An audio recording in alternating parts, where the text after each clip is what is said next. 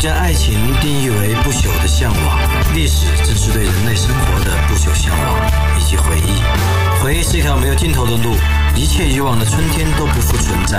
然而历史永在，只要我们试图去理解真正的历史，我们就走上了一条美妙的路。历史没有隐瞒，我们没有忌惮，史无忌惮。宋时男主讲，考拉 FM 出品，你们的倾听价值连城。考拉 FM 的朋友，大家好，欢迎收听本期《食物鸡蛋》，我是你们的老朋友宋时男。今天呢，我们要聊的话题是新婚之夜抄党章。没错，没有听错哦，新婚之夜不是欢欢喜喜的敦伦，而是抄党章。在五月十六号的晚上开始，小两口新婚之夜抄党章的话题就引爆了微博和微信。帖子被疯转，就说南昌的两个铁路的员工，一个叫李云鹏，一个叫陈宣慈，在新婚之夜铺开纸张，工整的抄下党章，给新婚之夜留下美好记忆。哈哈哈！这个新闻一出来之后呢，蛮多网友都吐槽的，有网友吐槽说，刚才经过火车站，一个大姐暧昧的问我。帅哥，一起抄会儿党章不？价钱不贵，包你满意。再比如，还有网友写的顺口溜：中国人生新事怪，洞房春宵抄党章，渡过足疗被嫖娼，百度寻得莆田系，金榜指标落他乡。嘿嘿嘿。那还有网友写过一部《一九八四》的英国网友乔治奥威尔也说：不要爱的太过分，性欲就是敌人，不管婚内还是婚外。做爱的时候，你用取了你的精力；事后你感到愉快，天塌下来也不顾。哼！所以英国网友乔治奥威尔总结说：“性欲是敌人呢。”所以呢，在洞房之夜最好是抄党章的。还有德国网友叔本华也说：“他说结婚意味着尽量做使对方讨厌的事情。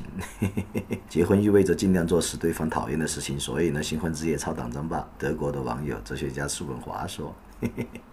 而我的小兄弟网友王五四也说：“他说，当洞房花烛之夜时，传出来的不是男人在女人身上创作的声音，而是笔在纸上划过抄党章的声音。给他们拍照的笑声，就会让真相大白了。当然，真相对于纯洁的我们来讲，实在是太下流了。那么，真相是什么呢？哎，王五四语言不详，那我们来探究一番。”其实呢，关于小两口新婚之夜抄党章的这篇东西，最早呢发布是在南昌铁路局的官方微信公号上，当时是五月十六号下午三点。多标题呢是首抄党章一百天，第二十天平凡的一天，从抄党章开始。新婚之夜首抄党章不停歇，是作为典型事迹推出来的。新娘对新郎眉来眼去，然后新郎坚定的抄党章，岿然不动啊，在照片中。但其实呢，有细心的网友发现，这个李云鹏夫妇。结婚其实不是在五月十六号，也不是在附近，而是在好几十天前，是在今年的四月二十六日。而且呢，多家媒体早在二十来天前就已经报道过这对新郎新娘的婚礼。那么他们在五月十六号由铁路局官方微信发出这个新婚这抄党章呢，究竟是消费呢，还是事后补拍呢，还是当时忘记了这个感人的事迹，过了二十多天之后把它勾成翻出来呢？那我们就不太知道了。那么更有细心的网友发现呢，眼睛很尖，比空军的眼睛还尖，就发现在这个新婚之夜手抄党章不停歇的贴子所配的五张照片中，有蛮多 bug 或者说疑云重重。第一张图，哎，是在书桌上抄写的，新郎的双手都没戴手表，新娘的手指甲是红色的。可是到了第二张图，新郎的左手腕却戴上了手表。而新郎的手指甲还是红的，到第三张图呢，新娘的手指甲却成了白的。那么一二三张图一对比，大家来找茬。哎，就在那个抄党章的时间中，这个新郎却突然戴上了表，虽然没戴上三个代表，戴上了一只表，那也很奇怪。然后新娘的手指甲呢，就从红变白，这到底是发生了什么？而第四张图呢，也不是在书桌上抄写了，而是移到了圆形的茶几上抄写。这个新郎，他很喜欢换姿势哦。先是在书桌上抄，然后是在圆形茶几上抄。哎，这人们就不由生疑了。你就抄个党章嘛，有这么折腾的吗？一会儿要换姿势，从书桌换到圆形茶几上啊，一会儿要戴表，开始不戴，后面要把左手腕戴上表。然后呢，新娘也是一会儿手指甲是红的，一会儿是白的。这究竟发生了什么？抄个党章有这么华丽丽的七十二变吗？看我七十二变。说到七十二变，除了蔡依林的歌，我还有点喜欢好多年前的一个地下乐队的，就是我要学会七十二变。其中有一个歌词很劲爆哦，我要学会七十二变，我就变成炸弹。关于新郎夫妇的微博呢，也被八卦的人去扒拉了一下，然后发现呢，哎，这新娘和新郎的微博风不太相近呢。像新娘，她的微博上。对欧美音乐好像有种特别的爱，他甚至发微博介绍说，他自己会在写群众路线材料的时候听詹姆斯·布朗特。这个混搭蛮牛逼哦，在写群众路线材料的时候听詹姆斯·布朗特。相较于女方私下表现出来的西化呢，男方就比较中规中矩了。这个新郎，新郎李云鹏的微博，有人评价说，乍看一眼很像抽奖小达人，因为他最近三条微博都是关于乐视抽奖活动的。估计他很可能因为要结婚的原因，想免费得到一台乐视超级电视，但是乐视没有屌他，这也可能导致他后面回去发愤图强，东风超党章吧。另外呢，新郎还在自己的微博简介中写下了这样一段话：人生最大的敌人是自己，人生最大的失败是自大，人生最大的愚蠢是欺骗，人生最可怜的是嫉妒，人生最大的错误是自卑。不知道他是原创的还是哪儿看到的心灵鸡汤。他说到人生最大的愚蠢是欺骗呢，倒是让我觉得有一点点小小小小小小的反讽呢。也让我想起我的好朋友网友王小波说的。王小波说过一句话，他说：“活下去的诀窍是保持愚蠢，又不能知道自己有多蠢。”嘿嘿。这句话耐人寻味吧，蛮有意思吧？王小波先生说：“活下去的诀窍是保持愚蠢，却又不能知道自己有多蠢，所以才有勇气，才有信心，坚定的活下去，才有信心，坚定的在洞房里面 抄党章，才有信心在微博中写下人生最大的愚蠢是欺骗。”我们说回来，新婚之夜抄党章其实也没有什么大不了的，它也是有传统的，这传统来自。文革，也就是我们周五会做一期小专题讲述的文革，文革的起源，文革与多数人暴政，文革与所谓的大批判式民主，我在周五争取讲一期。那么，为什么说新婚之夜抄党章也是有传统的，而且这传统来自文革呢？我觉得网友赵宣子这段分析说的还蛮到位。他的一篇文章最近在网内被疯转，关于新婚之夜抄党章的评论，不过很快就被干掉了，目前只有图片。赵宣子评论说：“他说像文革中。”政治生活渗入到了社会生活的方方面面，人们需要在一切场合巩固和表达对领袖的无限热爱，对党的无限忠诚，并保持对阶级敌人的仇恨及警惕。而在当时禁欲的环境中，或者说主流的口号是禁欲的环境中，结婚又是人生大事，那么结婚本身呢，必然要和政治高度结合。结婚本身，它不再是一件浪漫的或者一件深情的事，而首先是一件政治正确的事情。于是呢，在文革期间，各种语录、选集、像章是赠予新婚夫妇礼物的不二之选。而婚礼本身呢，就是重大仪式。当时的一场婚礼能办得多么又红又专，现在都能想象。在当时的情况下，新婚之夜，新郎新娘抄党章、背语录，甚至。在满身别上毛主席像章那些都不能算是新闻，只不过呢，时移世移，现在不再是文革时期了，国家机器呢也不再能够渗入到私域的每一个空间，而人们呢也将结婚回归到了个人选择、情感、浪漫、性爱、繁衍生殖等等个体的层面上，所以在这个时候呢，新婚之夜抄党章就。未免让人产生一种疏离感，或者产生一种荒谬感了。其实我本人呢，对这个新婚之夜抄党章的这个新闻倒是没有太过的在意。我觉得它只能算是一次形式主义的一次宣传，只不过利用了新婚之夜的概念这个题材做一些炒作吧。我本人呢，倒并不是很相信男女主角真的是在新婚之夜那样含情脉脉的、岿然不动的在那里抽党章。我认为这只是一次文宣的动作。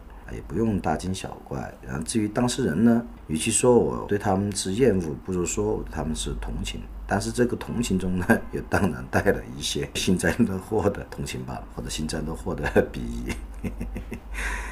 其实呢，这个新闻发生所在地江西南昌，历史上呢也出现过不少新婚之夜令人震撼的桥段哦。比如说王阳明，格物致知的明代心学大师王阳明，他就是在江西南昌结婚的哦。他也出过很恐怖的新婚之夜的事件哦。在日本学者高奈武次郎写过一本叫《知行合一：王阳明详传》的书。这本书中呢，他讲述了王阳明在新婚之夜所做的一件令人发指的事。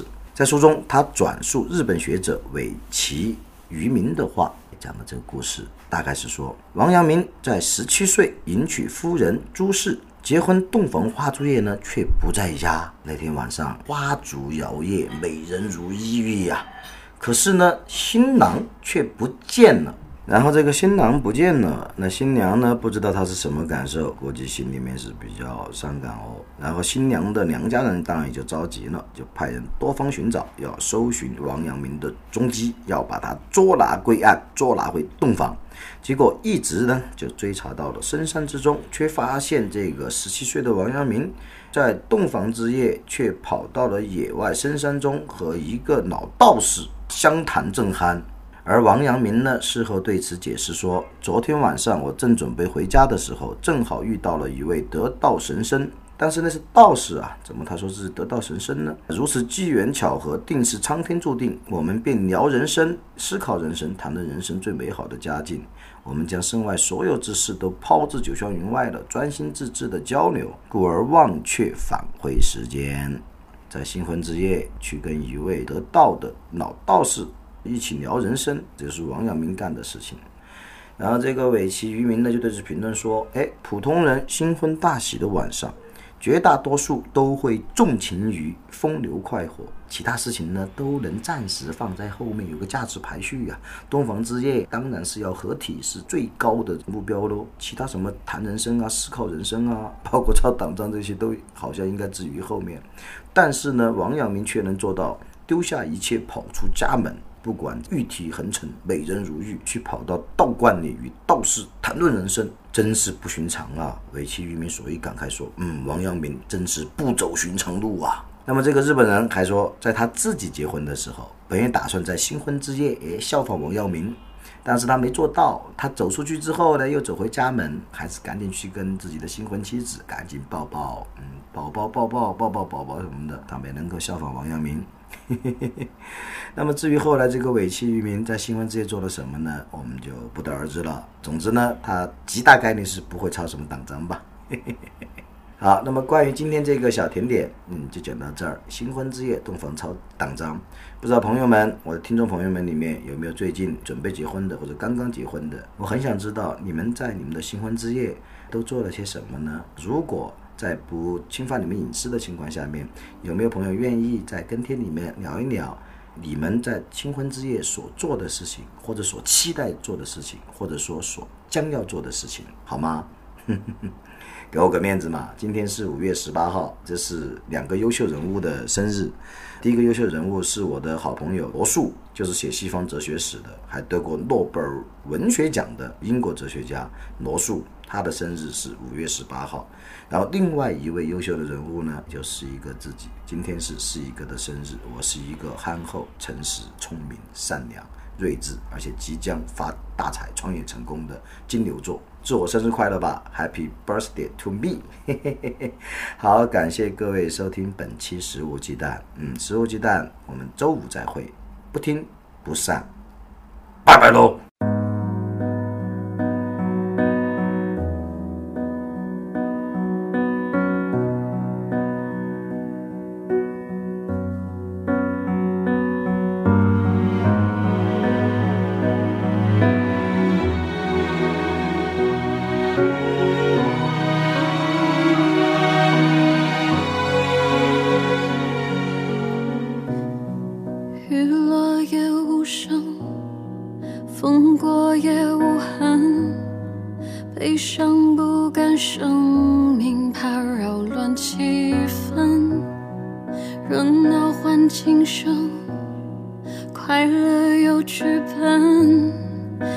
惊觉自己有表演天分礼貌的笑着一贯起初着准时清醒着约定俗成的规则就算跌进深邃的黑暗里就算坠入无边的梦魇就算世界顷刻间分崩离析，就算微笑背后是叹息。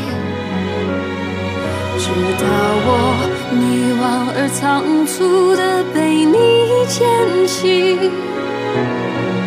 狼狈而慌乱地被你抱紧，直到眼睛捕捉到光的缝隙，直到你让死而复生的心还可以惊天动地。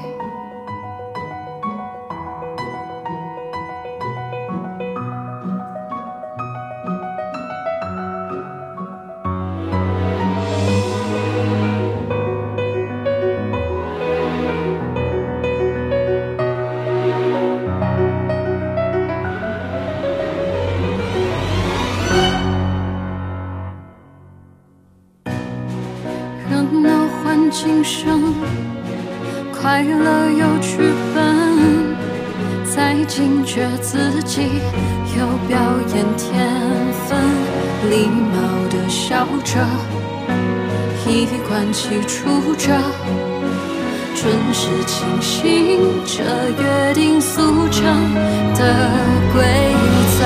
就算跌进深邃的黑暗里。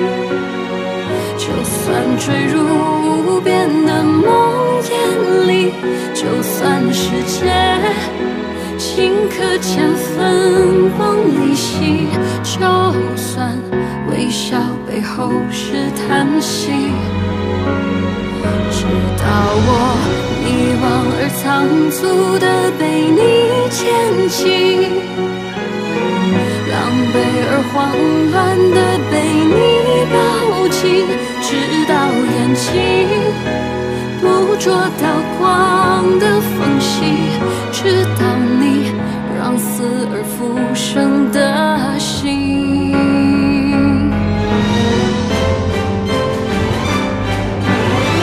就算跌进深邃的黑暗里，就算坠入无边的梦魇里，就算世界顷刻间分崩离析，微笑背后是叹息，直到你穿过人来人去的光影里。淌过无处安放的回忆里，直到深情痛觉都被你降临，直到我波澜不惊的生命还可以惊天动地。